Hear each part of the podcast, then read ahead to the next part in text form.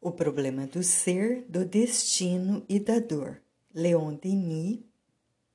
Item 5. A alma e os diferentes estados do sono.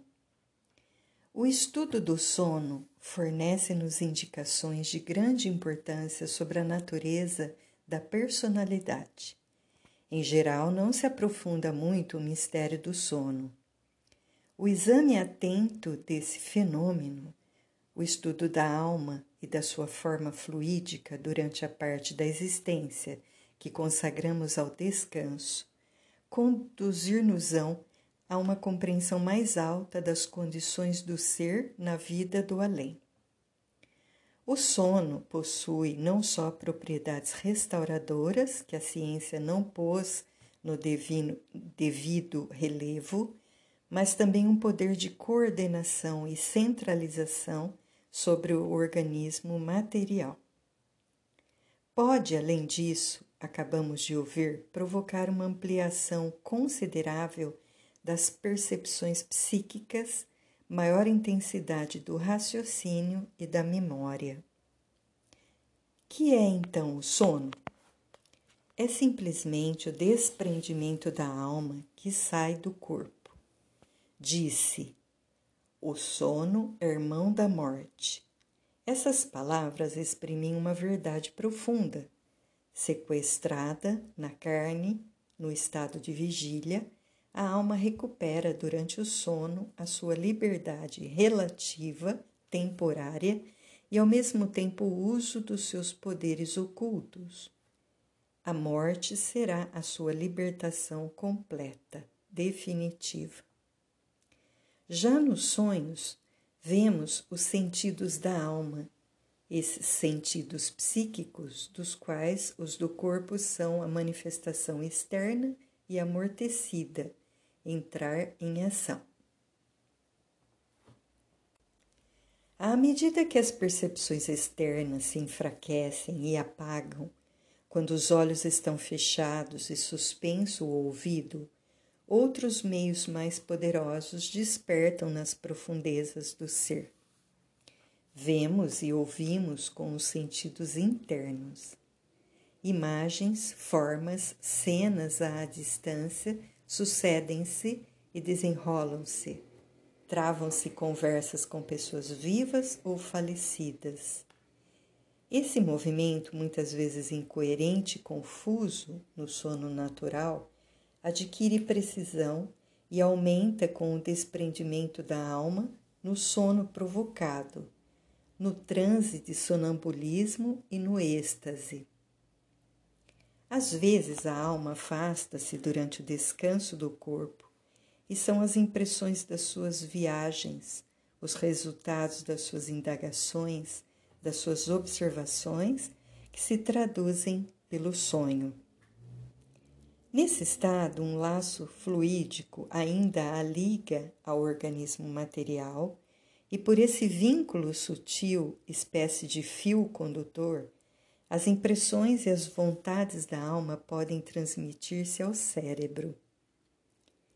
É pelo mesmo processo que nas outras formas do sono a alma governa o seu invólucro terrestre, fiscaliza-o, dirige-o. Essa direção, no estado de vigília, durante a incorporação, exercita-se de dentro para fora. Efetuar-se-á em sentido inverso nos diferentes, nos diferentes estados de desprendimento. A alma emancipada continuará a influenciar o corpo mediante o laço fluídico que continuamente liga um à outra. Desde esse momento, no seu poder psíquico reconstituído, a alma exercerá sobre o organismo carnal uma direção mais eficaz e segura.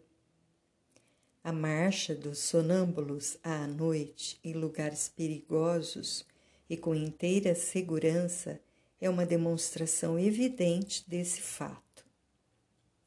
Sucede o mesmo com a ação terapêutica provocada pela sugestão.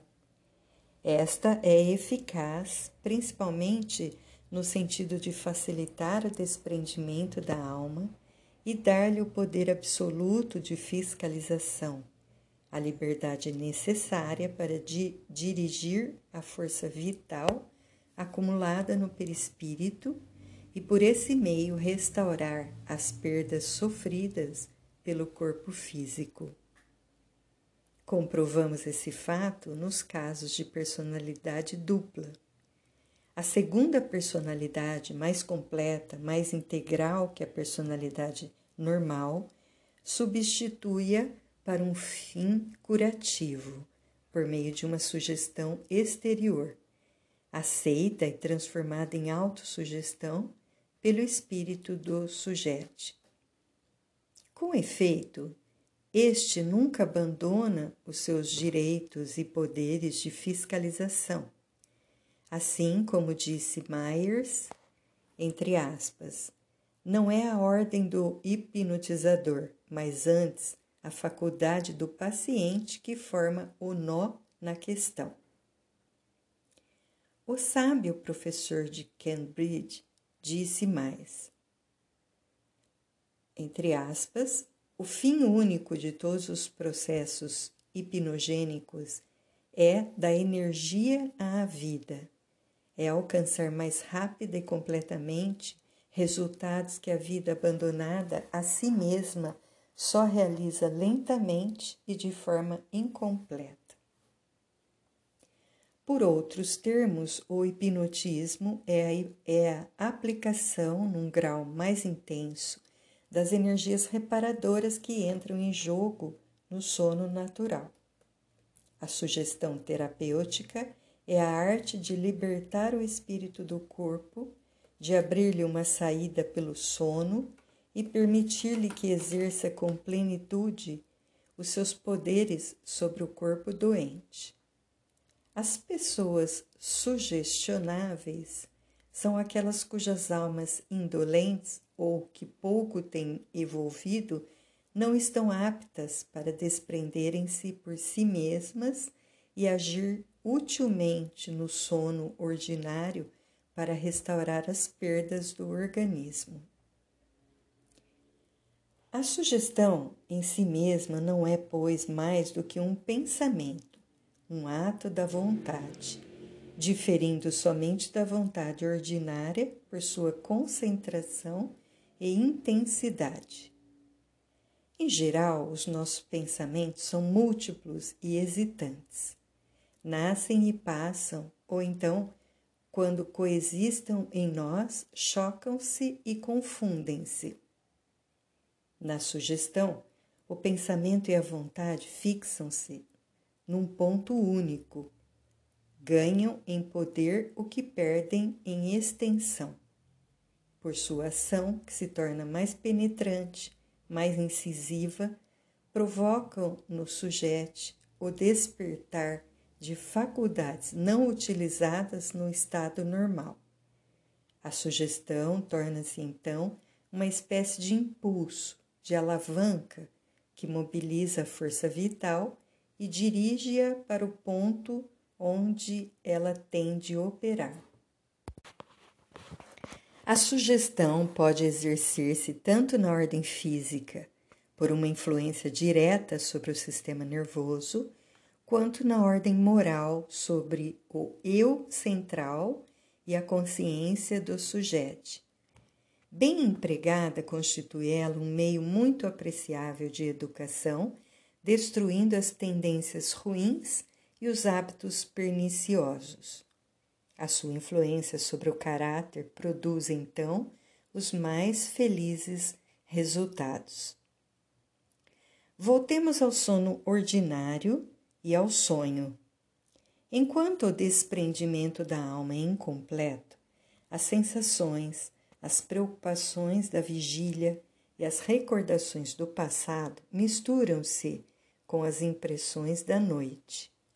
As percepções registradas pelo cérebro desenrolam-se automaticamente, em desordem aparente, quando a atenção da alma está desviada do corpo e deixa de regular as vibrações cerebrais. Daí a incoerência da maior parte dos sonhos. Mas, à medida que a alma se desprende e se eleva, a ação dos sentidos psíquicos torna-se predominante e os sonhos adquirem lucidez e nitidez notáveis. Clareiras cada vez mais largas, vastas perspectivas abrem-se no mundo espiritual, verdadeiro domínio da alma e lugar do seu destino. Nesse estado, ela pode penetrar as coisas ocultas e até os pensamentos e os sentimentos de outros espíritos.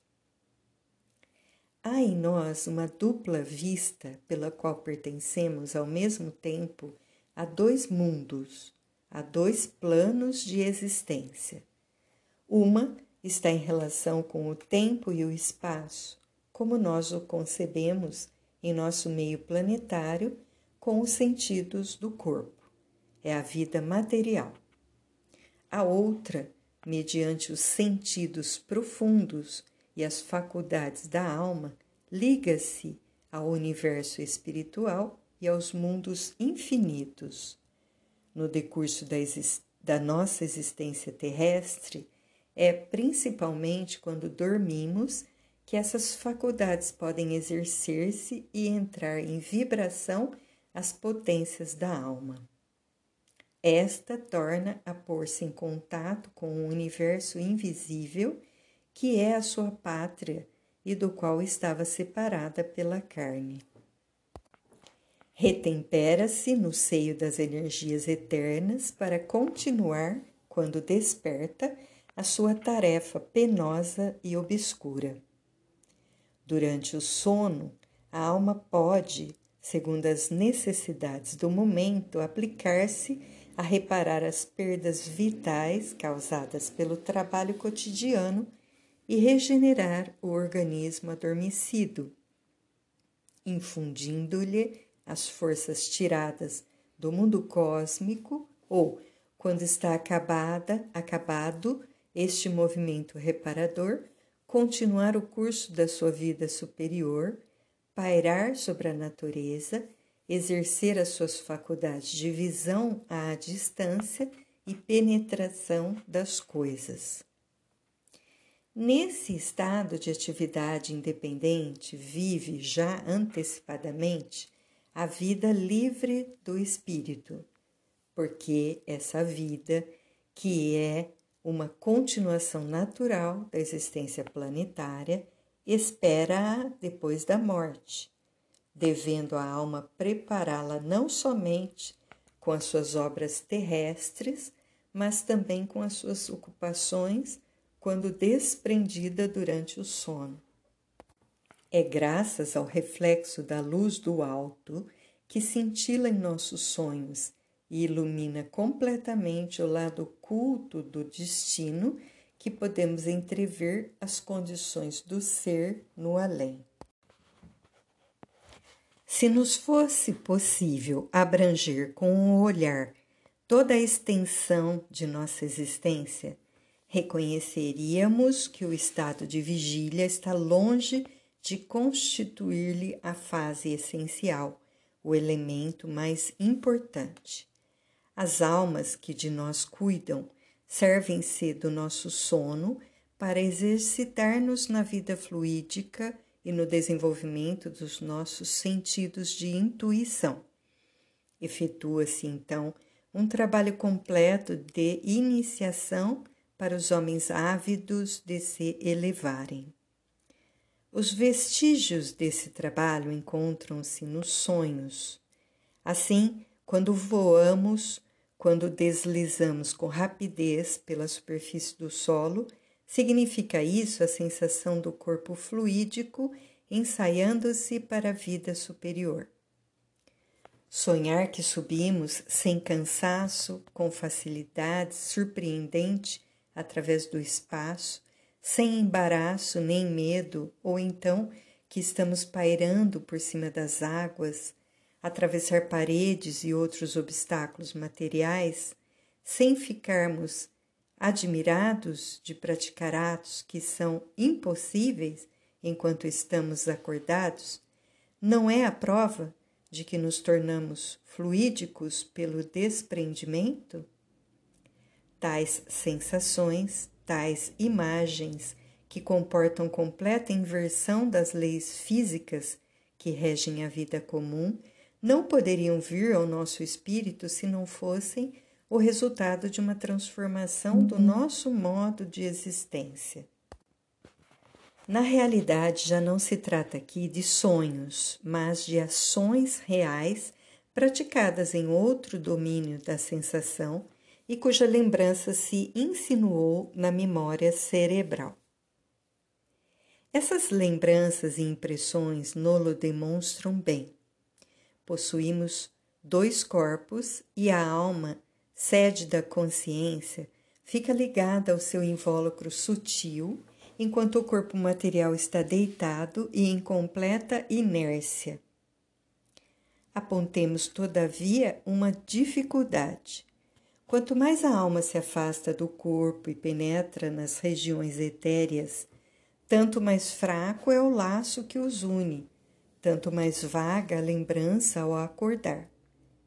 A alma paira muito longe na imensidade e o cérebro deixa de registrar as suas sensações. Daí resulta não podermos analisar os nossos mais belos sonhos. Algumas vezes, a última das impressões sentidas no decurso dessas peregrinações noturnas subsiste ao despertar. E, se nesse momento tivermos o cuidado de fixá-la fortemente na memória, pode ficar lá gravada. Tive uma noite a sensação de vibrações percebidas no espaço, as últimas notas de uma melodia suave e penetrante, e a lembrança das derradeiras palavras de um cântico que findava assim: há céus inumeráveis. Às vezes sentimos ao acordar a vaga impressão de poderosas coisas entrevistas sem nenhuma lembrança determinada. Essa espécie de intuição, resultante de percepções registradas na consciência profunda, mas não na consciência cerebral, persiste em nós durante certo tempo e influencia os nossos atos. Outras vezes, essas impressões traduzem-se nitidamente no sonho. Eis o que a respeito diz Myers.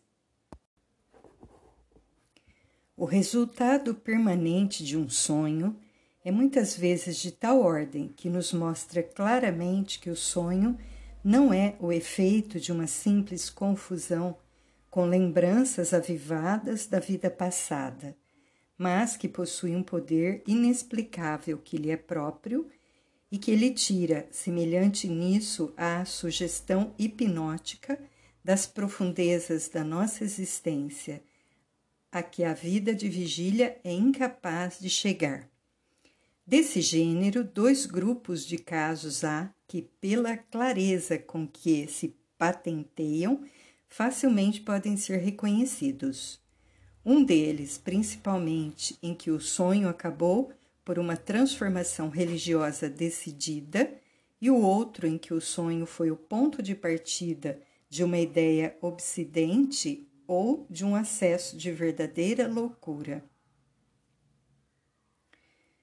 Esses fenômenos poderiam explicar-se pela comunicação no sonho da consciência superior com a consciência normal ou pela intervenção de alguma inteligência elevada que julga, reprova, condena o proceder do sonhador, ocasionando-lhe perturbação e um salutar receio.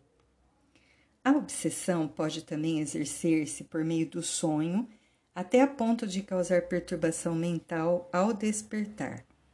Terá como autores espíritos malfazejos a quem o nosso procedimento no passado e os danos que lhes causamos deram domínio sobre nós. Insistimos também na propriedade misteriosa que tem o sono de fazer-nos senhores, em certos casos, de camadas mais extensas da memória. A memória normal é precária e restrita, não vai além do círculo estreito da vida presente, do conjunto dos fatos, cujo conhecimento é indispensável por causa do papel que se tem de desempenhar na Terra e do fim que se deve alcançar. A memória profunda abrange toda a história do ser, desde a sua origem, os seus estádios sucessivos, os seus modos de existência planetários ou celestes. Um passado inteiro feito de recordações e sensações, esquecido, ignorado no estado de vigília, está gravado em nós. Esse passado só desperta quando o espírito se exterioriza durante o sono natural ou provocado. Uma regra conhecida de todos os experimentadores é que, nos diferentes estados do sono, à medida que se vai ficando a maior distância do estado de vigília e da memória normal, tanto mais a hipnose é profunda, tanto mais se acentua a expansão, a dilatação da memória. Myers confirma o fato nos seguintes termos, abre aspas, a memória mais distanciada da vida de vigília é a que mais vasto alcance tem, é a que mais profundo poder exerce sobre as impressões acumuladas no organismo. Por mais inexplicável que esse fenômeno se tenha apresentado aos observadores, que com ele depararam sem possuírem a decifração do enigma, é certo que as observações independentes de centenas de médicos e de hipnotizadores atestam a sua realidade. O exemplo mais comum é fornecido pelo sono hipnótico ordinário. O grau de inteligência que se manifesta no sono varia segundo os sujeitos e as épocas. Mas todas as vezes que esse grau é suficiente para autorizar um juízo, achamos que existe, durante o sono hipnótico, a memória considerável, que não é necessariamente uma, memória completa ou razoável do estado de vigília. Ao passo que, na maior parte dos sujeitos acordados, salvo o caso de uma injunção especial dirigida ao eu hipnótico, Nenhuma lembrança existe que se relacione com o estado de sono. O sono ordinário pode ser considerado como ocupando uma posição que está entre a vida acordada e o sono hipnótico profundo. E parece provável que a memória pertencente ao sono ordinário liga-se, por um lado, à que pertence à vida de vigília, e pelo outro, a que existe no sono hipnótico. Realmente assim é, estando os fragmentos da memória do sono ordinário intercalados nas duas cadeias. Fecha aspas. Myers, em apoio às suas palavras, cita vários casos em que fatos retrospectivos esquecidos e outros dos quais o que dorme nunca teve conhecimento, se revelam no sonho. As experiências a que se refere Myers, velazemos quando tratarmos da questão das reencarnações, foram levadas muito mais longe do que ele o previa, e as consequências que daí provêm são imensas. Não só tem sido possível, pela sugestão hipnótica, reconstituir as menores recordações da vida atual, desaparecidas da memória normal dos sujeitos, mas também reatar o encadeamento das suas vidas passadas já interrompido. Ao mesmo tempo em que uma memória mais vasta e mais rica, vemos aparecer no sono faculdades que são muito superiores a todas as que desfrutamos no estado de vigília. Problemas, problemas estudados em vão, abandonados como insolúveis, são resolvidos no sonho ou no sonambulismo. Obras geniais operações estéticas da ordem mais elevada, poemas, sinfonias e hinos fúnebres são concebidos e executados. Há em tudo isso uma obra exclusiva do, entre aspas, eu superior ou a colaboração de entidades espirituais que vêm inspirar os nossos trabalhos? É provável que esses dois fatores intervenham nos fenômenos dessa ordem. Maier cita o caso de Agassiz, descobrindo enquanto dormia o arranjo esquelético de ossadas dispersas que ele tentara por várias vezes e sem resultado acertar durante a vigília.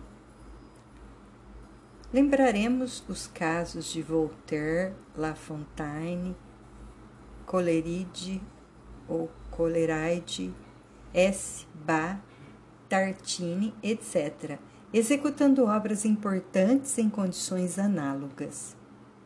Finalmente, importa mencionar uma forma de sonhos cuja explicação escapou até agora à ciência.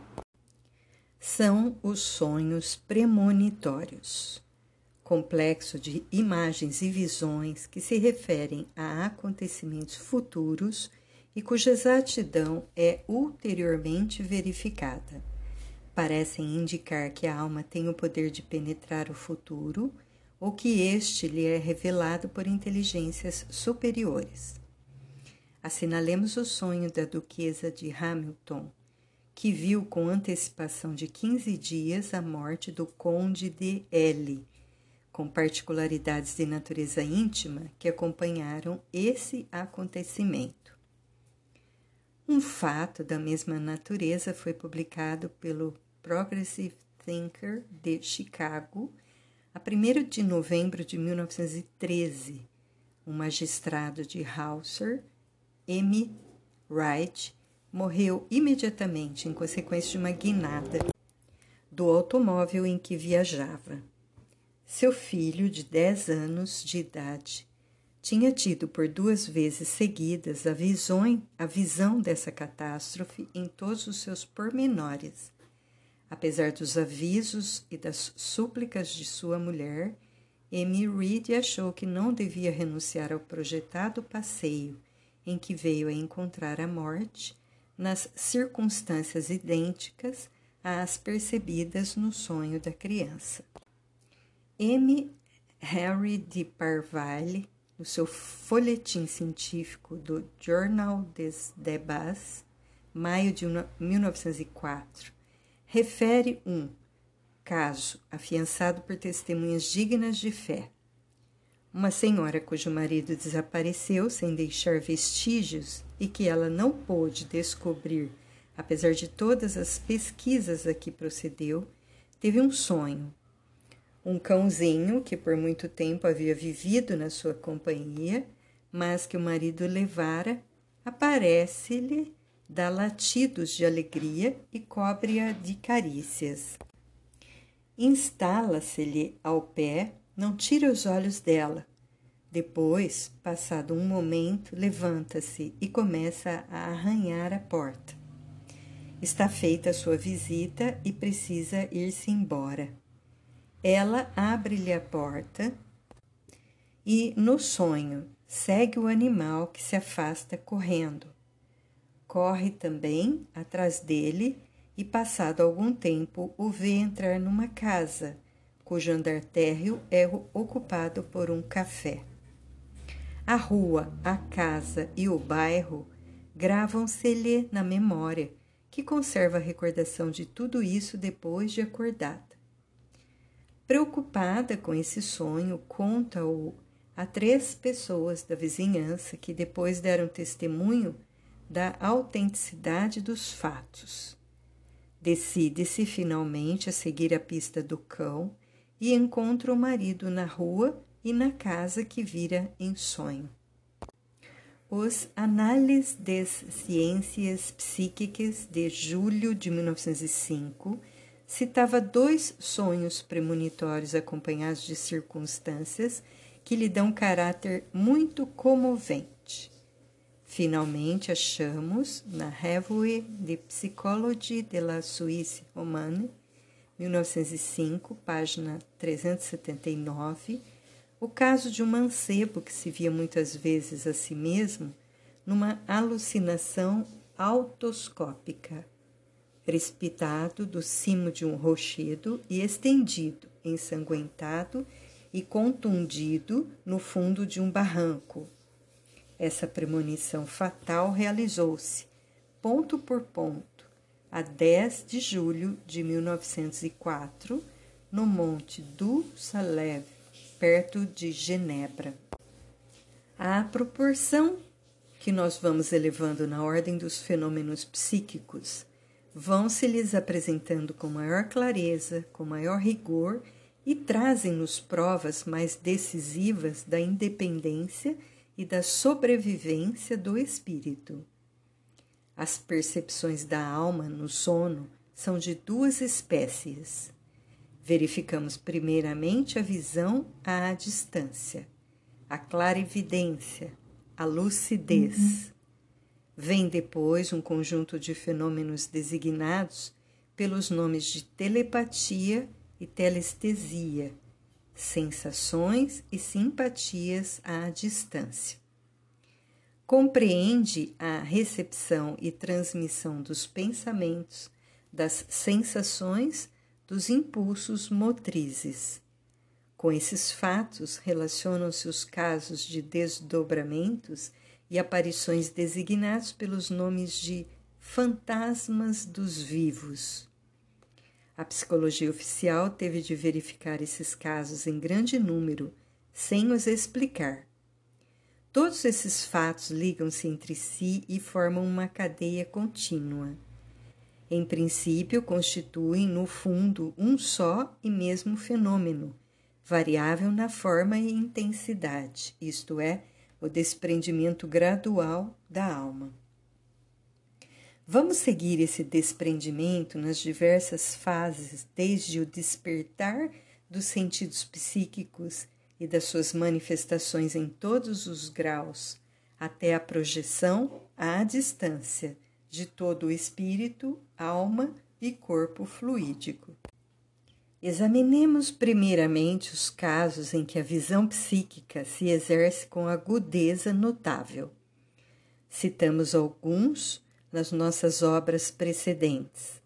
Aqui apresentamos um mais recente, publicado por toda a imprensa londrina.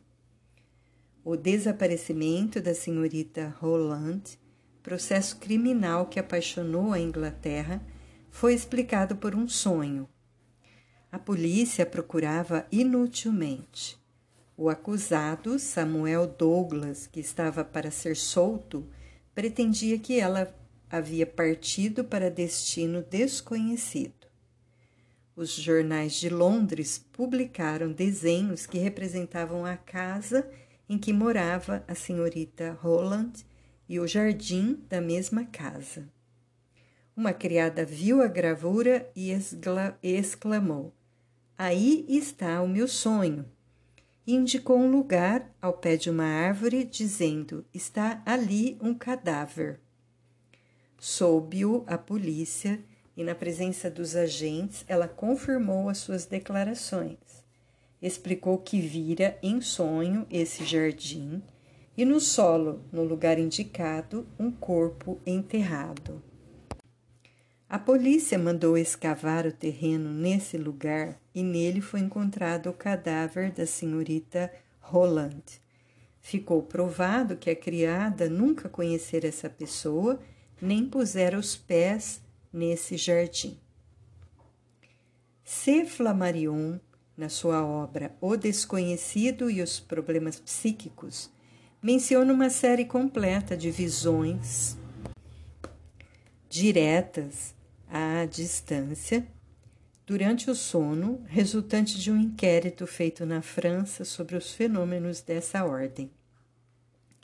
Vamos referir um caso mais complicado, os Análises das Ciências Psíquicas de Paris, setembro de 1905, página 551, contém a relação circunstanciada e autenticada pelas autoridades legais de Castel de Sangro, entre parênteses Itália, de um sonho macabro, coletivo e verídico. Entre aspas, o guarda rural do barão Rafael Currado viu em sonho, na noite de 3 de março último, seu pai, falecido há dez anos. Exprobou-lhe a ele, aos irmãos e irmãs, o terem no esquecido, e coisa mais grave, deixarem os seus pobres ossos desenterrados pelos coveiros, abandonados sobre a neve, por trás da torre do cemitério, à mercê dos lobos. Armando Guarda sonhou exatamente a mesma coisa.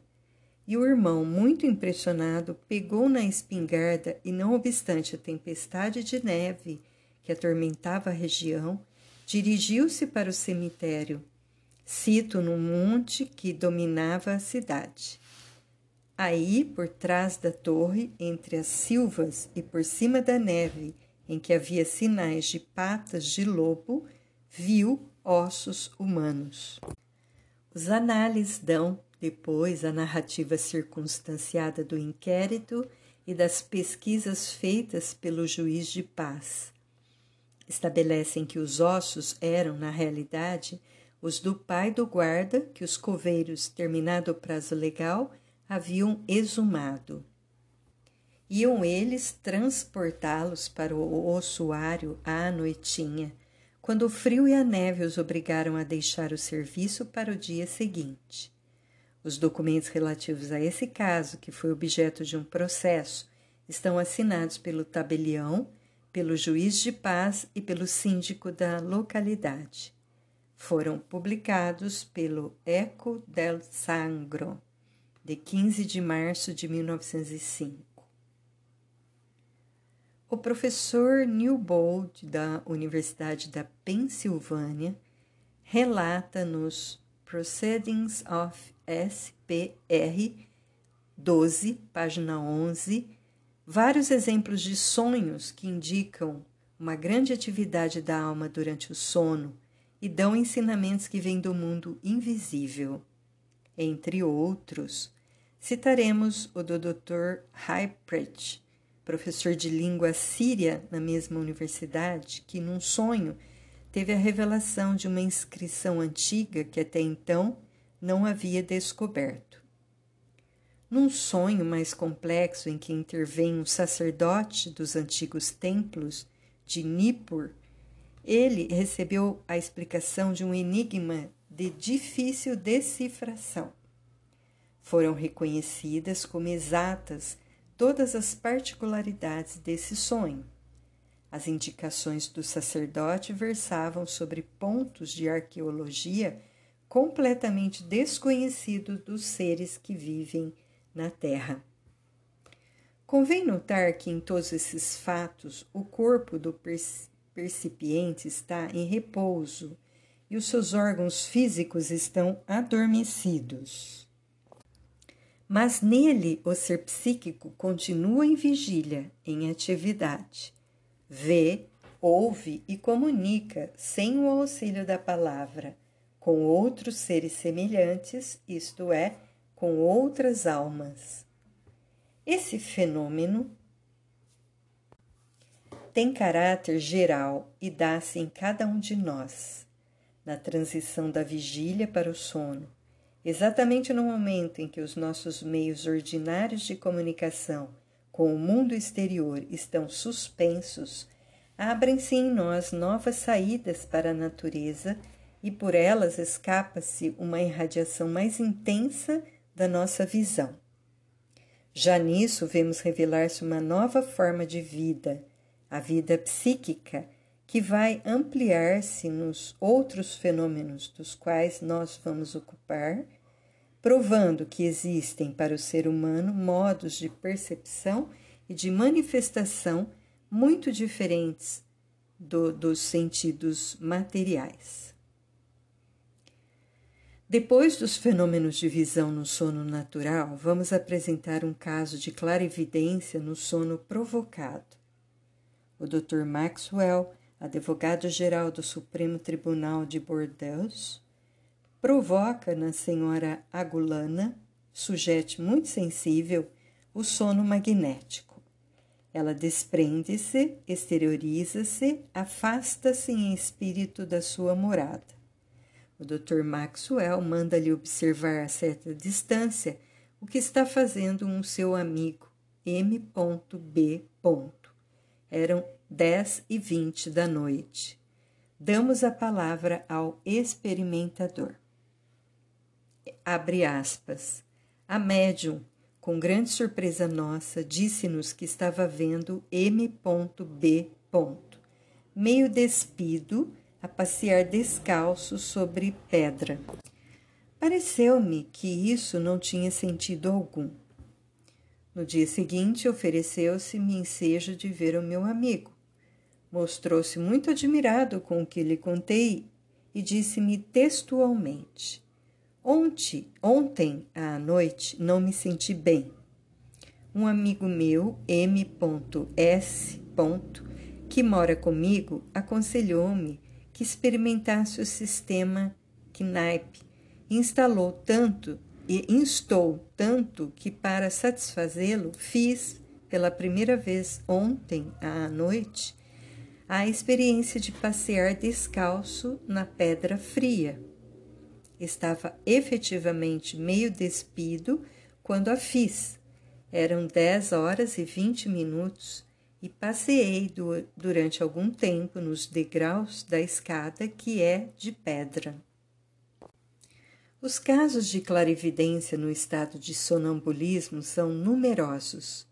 Vêm relatados em todas as obras e revistas que se ocupam especialmente desses assuntos.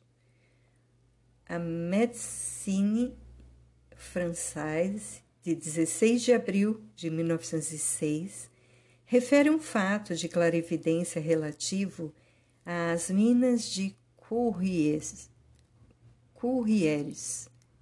A senhora Bert, a vidente consultada, descreveu com exatidão um desabamento na mina e as torturas impostas aos sobreviventes, cuja morte ou libertação ela anunciou. Ajuntemos dois exemplos recentes o senhor Lois Cadiot, diretor da usina de La Grande Palude, perto de Landerneau, Finisterre, tendo desaparecido em fins de dezembro de 1913, não se lhe podiam descobrir os traços, apesar das buscas minuciosas. Das sondagens efetuadas na ribeira do rio Elor, nenhum resultado adveio. Uma vidente moradora em Nancy, a senhora Camille Hoffman, tendo sido consultada, declarou em estado de sono magnético que o cadáver seria encontrado na orla de um bosque vizinho à usina, oculto sob ligeira camada de terra. Por essas indicações, o irmão da vítima descobriu depois o corpo em uma situação idêntica à que a vidente tinha descrito. Todos os jornais, entre outros o Le Matin, de 5 de fevereiro de 1914, relatam pormenorizadamente o caso Cadieux, que toda a França acompanhou com apaixonado interesse. Alguns dias depois, produziu-se fenômeno análogo havendo-se afogado no Saône, perto de Macon, um jovem chamado Charles Chapelain, seu irmão recorreu à senhora Camille Hoffman para encontrar o cadáver. Ela assegurou que ele seria lançado pelas águas, sessenta dias depois do acidente, perto da portagem de Cormoranche, o que se realizou exatamente.